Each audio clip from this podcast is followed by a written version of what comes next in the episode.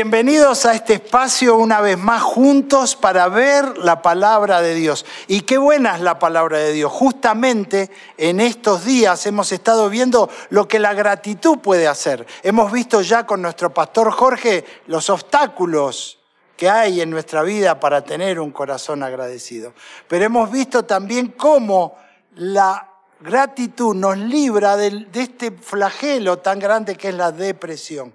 Y es el vínculo, la gratitud es el vínculo que nos conecta hacia la adoración a Dios. Un corazón agradecido es un corazón que alaba a Dios. Así que, que hoy yo quiero culminar esta serie pensando con ustedes y en la palabra de Dios que esta gratitud es la gratitud que nos lleva a tener un estilo de vida, la respuesta de la vida, cómo vivirla. Y por supuesto, para eso hay un salmo que se me viene a la mente a la mente. Busca allí el Salmo 40, verso 5.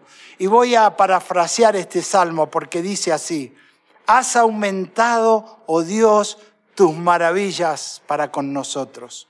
Y luego finaliza diciendo, enumerarlas, las maravillas de Dios, no puedo. Es difícil enumerar porque son muchas. Pero justamente ese es el ejercicio que quiero hoy invitarte a hacer. Que nosotros hagamos un inventario que enumeremos las cosas que traen gratitud y que nos llevan a esa gratitud, a esa gratitud que es algo sano, que es algo que hace bien al corazón. Dice la palabra de Dios que el corazón alegre hermosea el rostro, el corazón agradecido hermosea el rostro. Y de eso se trata en esta mañana. Así que yo quiero hoy mostrarte y ver contigo seis razones por las cuales podemos estar agradecidos. Y para esto vamos a ir al libro de los filipenses. Esta carta escrita por el pastor Pablo en circunstancias muy difíciles. Parecería que no hubiese una razón en las circunstancias que él vivía para estar agradecido. Estaba preso, gente que, que decía que le amaba le abandonó. Además, él estaba esperando una noticia que podría ser una noticia muy mala porque en ese momento él estaba como un preso, un reo, yendo a la muerte.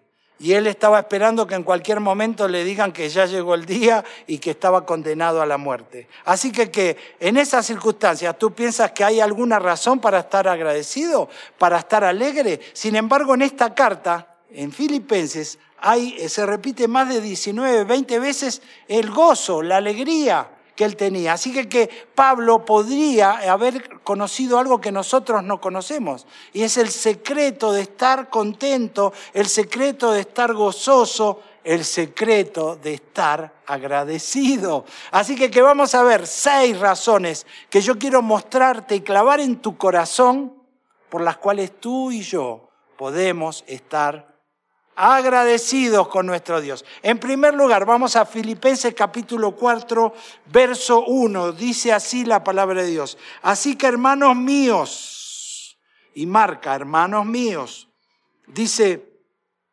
amados, deseados, gozo y corona mía, estad así firmes en el Señor, amados. Y comienza esta salutación diciendo, hermanos, ¿eh? gozo, corona, hermanos míos. Y sabes que uno de los motivos más importantes por los cuales debe haber gratitud en mi corazón es porque yo comparto mi vida. No estoy solo. La palabra clave es compartir. ¿Y con quién comparto? Con la familia de Dios. Nosotros somos la familia de Dios. Y en la familia de Dios hay nombres y apellidos.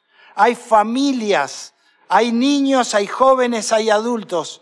Es esa familia maravillosa de Dios en la cual Dios nos incluyó en el momento de, salvarnos. Cuando tú fuiste salvo, fuiste adoptado. Es una, eh, es una doctrina maravillosa de la, de la palabra. Es entender de que fuimos puestos en la familia de Dios. No éramos de la familia. Pero dice allí Juan 1.12, más a los que le recibieron les, les dio la potestad, la, la capacidad, la posibilidad de ser insertados, ser hijos de Dios, ser insertados en la familia maravillosa de Dios. Yo recuerdo a través de la historia de, ser misionero, eh, yendo a diferentes lugares. Mira, a veces he ido a la selva Me acuerdo allí en una comunidad en Copataza, llegas ahí por avioneta, como casi una hora de vuelo en medio de la selva, y llegas allí y está la gente, y me acuerdo que conocí al hermano Pichola. Pichola era el, el anciano de la iglesia, el pastor de la iglesia, además era el presidente de la comunidad, y él nos recibió aquel día. Bueno, él mismo cocinaba. Bueno, esos días degusté algunos platos especiales allí en la selva. No pregunté mucho algunas cosas diferentes que no había comido nunca, pero ¿sabés qué pude experimentar? El amor de este hermano y de la familia de Dios que había allí en la selva. Y luego, en otros momentos de mi vida, he estado en otros lugares, por ahí en otro país. Y he llegado, por ejemplo, a Guatemala. Y allí estuve en la casa de Marcelito, Marcelito Diez y su familia, y conocí hermanos maravillosos que te, que te llevan a conocer su ciudad, que quieren hacerte sentir bien, que de pronto a través de los años esa experiencia quizás de no estar juntos, pero escribirnos, animarnos, consolarnos, estimularnos, la familia de Dios, esa familia que hoy nos tiene unidos. Mira, el templo está cerrado, pero la familia de Dios se sigue juntando. El templo quizás no nos congrega, pero estamos congregados en el Espíritu de Dios, la familia de Dios.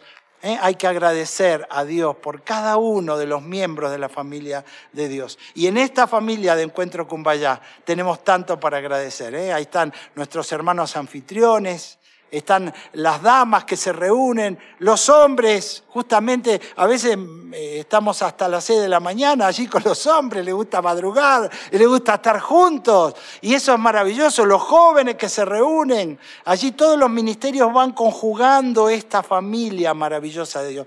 Primer razón por la cual estar agradecido en la familia de Dios. Pero número dos, la certeza. Yo puse compartir es la primera, compartimos con la familia, pero la certeza la certeza de que, mira lo que dice el versículo 3 y 4 de Filipenses 4. Dice, asimismo, te ruego a ti, compañero fiel, que ayudes a estas que combatieron juntamente conmigo en el Evangelio, con Clemente también y los demás colaboradores míos, cuyos nombres están en el libro de la vida. Hay una certeza maravillosa por la cual debemos agradecer. Tu nombre y el mío, si hemos venido a Cristo, está en el libro de la vida del Cordero. Apocalipsis lo menciona. Allí hay un libro y cuando ese libro se abra estarán allí los nombres. Había un himno antiguo que decía, cuando allá se pase lista, yo estaré, no diré presente, yo estaré. Y este es este libro, el libro de la vida del Cordero. Hay una certeza que debe llenar nuestro corazón de gratitud. Yo estaba perdido, yo no tenía ningún derecho, yo no tenía ninguna posibilidad, pero Dios me incluyó y puso mi nombre, Daniel González, presente. ¿eh? Y como dice la Biblia, ¿no? Eh, allí en, uno de los salmos, que dice, eh, ausente en el cuerpo, presente en el Señor. Y eso decimos cuando despedimos a alguien. Y ese momento que aunque triste, porque despedimos a aquel que en vida nos acompañó, sabemos que está ausente ahí en el cuerpo, pero está presente en el Señor. Así que, que la certeza de tener un lugar en el cielo, la certeza de que hemos sido incluidos por Dios en el libro de la vida y tu nombre está escrito, nombre y apellido, y Dios te conoce muy bien. Esta certeza es una fuente de gratitud. Tercera razón, cercanía. Dice el versículo 5, cercanía. Vuestra gentileza sea conocida de todos los hombres. Y dice, el Señor está cerca. Y esta es otra realidad que lleva a nuestro corazón a tener gratitud. Dios está cerca. Ahora, ¿cuán cerca está Dios? Es la pregunta. Y uno diría, ¿hay gente que está más cerca que otro de Dios? Bueno, la verdad es que sí. ¿De qué depende? Que Dios es un padre que hace distinción entre sus hijos y prefiere a uno que otro y le dice a uno ven conmigo y al otro no lo, no lo tiene tan cercano. No, no es así. La realidad es que Dios está libre o está eh, dispuesto para que nosotros estemos con Él. De hecho, ya abrió el camino, Cristo es el camino. Uno tiene libertad para entrar a la presencia de Dios por el camino vivo y nuevo que Él nos abrió.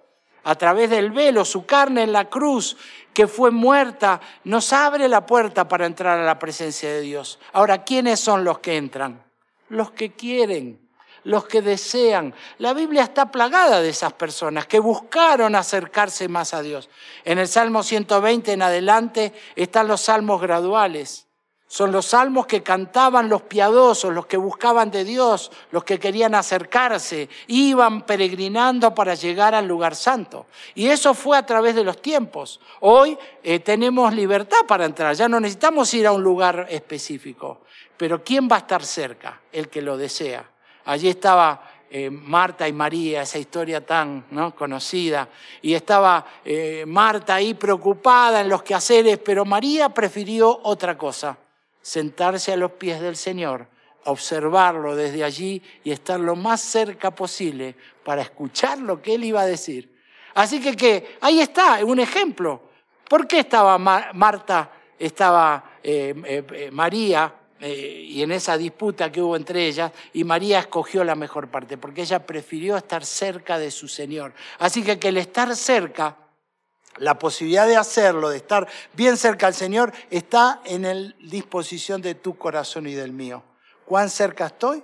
Depende de mí. ¿Cuán cerca quiero estar? Depende de mí. Eh, el Señor ya recorrió su parte, ahora me toca recorrer a mí la parte que, que me toca para estar al lado del Señor. Y cuanto más cerca, mejor, ¿eh? Cuanto más cerca, mejor para contemplar su hermosura, para escuchar sus palabras, para ser lleno de su paz, para encontrar el consuelo, el socorro. Y todo está ahí en la presencia de Dios. No es algo por lo cual deberíamos dar gracias a Dios que yo que estaba apartado, lejano, hoy puedo estar bien cerca del Señor. Qué razón maravillosa. La razón es cercanía con Dios. Agradece a Dios por estar cercano con Dios. Pero también confiado en la paz de Dios. Dice allí Filipenses capítulo 4, versos 6 y 7. Por nada, dice, estéis afanosos. Si, si no sean conocidas vuestras peticiones delante de Dios en toda oración y ruego con acción de gracias.